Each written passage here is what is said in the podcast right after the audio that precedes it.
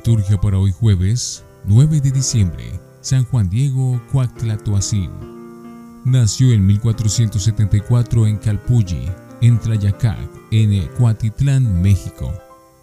Fue un hombre virtuoso. Las semillas de estas virtudes habían sido inculcadas, cuidadas y protegidas por su ancestral cultura y educación, pero recibieron plenitud cuando Juan Diego tuvo el gran privilegio de encontrarse con la Madre de Dios, María Santísima de Guadalupe, siendo encomendado a portar el mensaje de unidad, de paz y de amor para todos los hombres.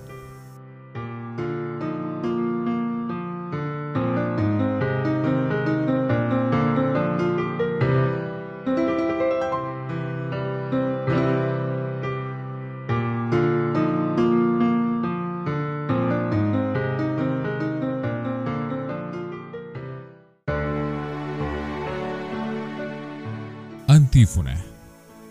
Tú, Señor, estás cerca, y todas tus sendas son verdad. Hace tiempo comprendí por tus preceptos que tú eres eterno. Oremos. Despierta, Señor, en nuestros corazones el deseo de preparar la venida de tu Hijo, para que, cuando venga, podamos servirte purificados de todo pecado, por nuestro Señor Jesucristo, tu Hijo. Primera lectura del libro del profeta Isaías, capítulo 41, versículos 13 al 20. Esto dice a su pueblo el Señor, yo, el Señor, tu Dios, te tomo de la mano y te digo, no tengas miedo, que yo te ayudo, no temas, Jacob, aunque estés con los gusanos en la tumba, no tengan miedo, restos de Israel. Yo te ayudo, puedes estar seguro tu redentor es el Dios Santo de Israel. Mira, ahora tú eres mi instrumento. Pasarás como un trillo allanando las montañas, y las arrasarás con tus filos, y reducirás a tamo las colinas. Así podrás aventarlas, y el viento las levantará, y en remolinos las dispersará.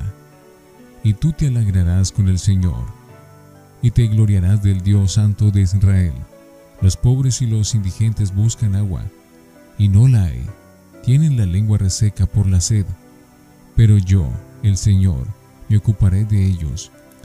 No los abandonará el Dios de Israel. De los áridos montes haré fluir raudales y ríos en medio de los valles. Transformaré el desierto en un estanque, cambiando la aridez por manantiales. Sembraré de cedros el desierto, de acacias, de arrayanes, de olivos. En esos arenales voy a plantar hileras de cipreses, de abetos y de pinos. Y así todos van a entender y conocer y prestarán atención y entenderán que yo, el Señor, he hecho esto con mi mano, que esto lo ha creado el Dios Santo de Israel. Palabra de Dios. Te alabamos, Señor. Salmo 144.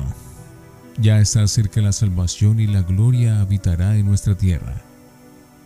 Te ensalzaré, Dios mío, mi Rey, bendeciré tu nombre por siempre jamás. El Señor es bueno con todos, es cariñoso con todas sus criaturas. Ya está cerca la salvación y la gloria habitará en nuestra tierra. Que todas tus criaturas te den gracias, Señor, que te bendigan tus fieles, que proclamen la gloria de tu reino, que hablen de tus hazañas. Ya está cerca la salvación y la gloria habitará en nuestra tierra, explicando tus hazañas a los hombres, la gloria y majestad de tu reinado. Tu reinado es un reinado perpetuo, tu gobierno va de edad en edad.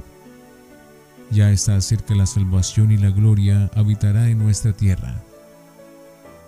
Aleluya, aleluya, aleluya. Cielos, destilen el rocío de lo alto, nubes, con la lluvia derrama en la libertad. Ábrase la tierra y produzca salvación. Aleluya, aleluya, aleluya. Del Santo Evangelio según San Mateo, capítulo 11, versículos 11 al 15. Hablando de Juan el Bautista, dijo Jesús, Les aseguro que no ha nacido de mujer nadie más grande que Juan el Bautista. Y sin embargo, el más pequeño en el reino de los cielos es más grande que él.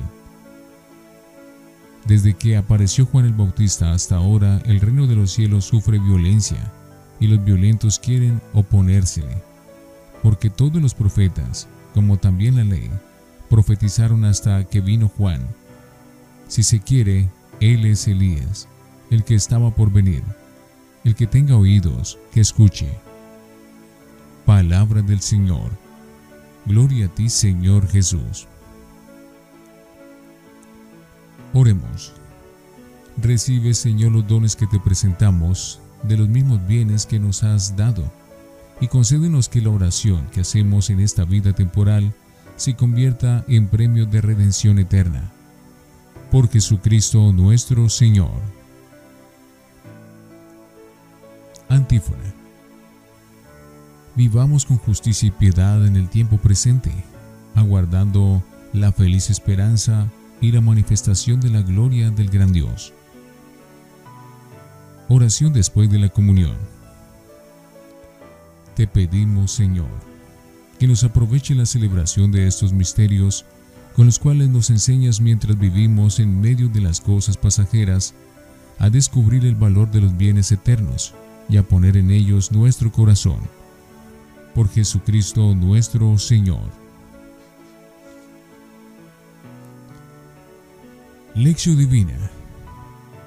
Oremos. Nos alegra, Señor, el saber que eres Dios clemente y misericordioso, lento a la cólera y rico en piedad, pero también comprometido a fondo con tu pueblo oprimido. Hoy te pedimos por los sedientos de vida y dignidad, y por los profetas que luchan en pro de la esperanza. Aumenta su fe valiente y fortalece la nuestra vacilante, apremiándonos con el ansia de tu amor y de tu justicia. Amén. Lectura. Juan, el mayor de los nacidos. El Santo de Israel, el Dios de la ternura, repatriará a los israelitas desde la cautividad babilónica. Para eso obrará maravillas en favor de su pueblo, convirtiendo el desierto en vergel y la estepa en manantial, donde podrán beber hasta la saciedad los pobres e indigentes. También en el desierto se alzó la voz de Juan, el precursor inmediato del Mesías. La figura señera del Bautista comienza hoy a cobrar relieve en el paisaje expectante del Adviento, hasta el punto de que será central en el Evangelio diario desde hoy hasta el día 16 de diciembre inclusive. Comienza la etapa del precursor, a quien sigue acompañando hasta ese día en la primera lectura otra de las figuras del Adviento, Isaías. Ambos profetas encaran la espera del Adviento precristiano, pero la personalidad del Bautista en el umbral mismo del Nuevo Testamento, aunque sin traspasarlo, es tan acusada que merece mención especial de Jesús. Les aseguro que no ha nacido de mujer otro más grande que Juan el Bautista. Y luego añade, aunque el más pequeño en el reino de los cielos es más grande que él. Esta afirmación de superioridad no es juicio cualitativo de valores personales, sino proclamación de un estado o situación mejor respecto de la salvación de Dios que trae su reino. Jesucristo, el Hijo de Dios hecho hombre, es la novedad suprema del nuevo orden religioso. Él es la nueva alianza, y en su persona, su mensaje y su misterio pascual de muerte y resurrección, se inaugura el reino de Dios y se funda la nueva economía de salvación con la adopción filial del hombre por Dios. En este plan divino entra el discípulo de Cristo mediante la fe y el bautismo. De ahí la superioridad del Nuevo Testamento sobre el Antiguo, de la Iglesia sobre la sinagoga, de la ley de Cristo sobre la ley mosaica.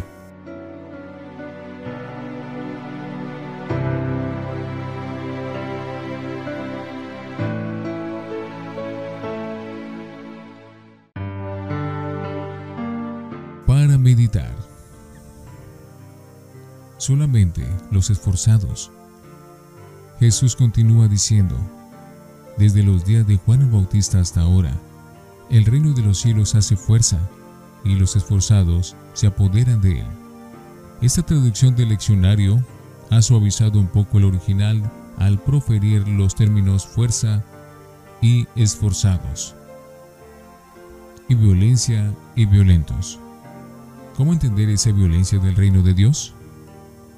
Texto difícil para el que se han propuesto estas interpretaciones por orden de probabilidad.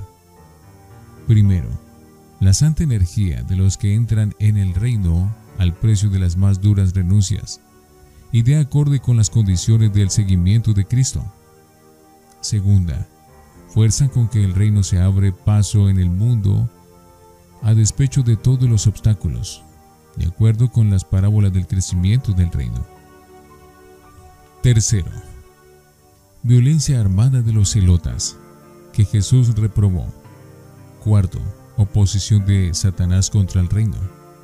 Quinto, violencia de Herodes Antipas contra Juan el Bautista, del que se viene hablando en el texto. La primera interpretación parece la más probable y concuerda mejor con el lugar paralelo de Lucas. La ley y los profetas llegan hasta Juan.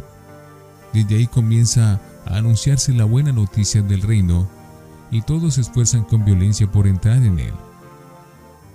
No cabe duda, se trata de una ardua conquista que requiere nuestro compromiso personal. Así lo entendieron los santos y tantos cristianos en la historia multisecular de la Iglesia, que incluso sellaron con su vida un compromiso incondicional con el Evangelio de Jesús, que no vino a traer paz sino guerra. La violencia del reino en su lucha contra las potencias del mal tampoco es una guerra fuera de nuestras fronteras personales. Más bien la batalla tiene lugar primeramente dentro de cada uno de nosotros. El apóstol Pablo lo constataba dramáticamente. El bien que quiero hacer, no lo hago, y el mal que no quiero hacer, eso es lo que hago. Percibo en mi cuerpo un principio diferente que guerrea contra la ley que aprueba mi corazón y me hace prisionero de la ley del pecado que está en mi cuerpo. Desgraciado de mí, ¿quién me librará de este ser mío, presa de la muerte? Dios, por medio de nuestro Señor Jesucristo, y le doy gracias. Romanos 7:21 Por otra parte, el empeño por el reino incluye necesariamente la dimensión social del mismo, pues no queda en asunto intimista y privado, sino que debe ser expresión de la fe que actúa por la caridad. Así se desprende de la opción de Jesús por los pobres y como vemos en la primera lectura de hoy, del compromiso de Dios con su pueblo esclavizado. Reflexionemos. ¿Esperamos la salvación únicamente de aquel que nos la puede dar, es decir, de Dios en su enviado Jesucristo? ¿Reconocemos la grandeza de aquellos que anuncian la llegada del reino? Oremos. Señor, dando la fuerza y energía del reino para entrar en él, el talante de los esforzados que se comprometen a fondo. Así avanzaremos decididos por el camino de la conversión que tú esperas de nosotros en este tiempo de adviento. Amén.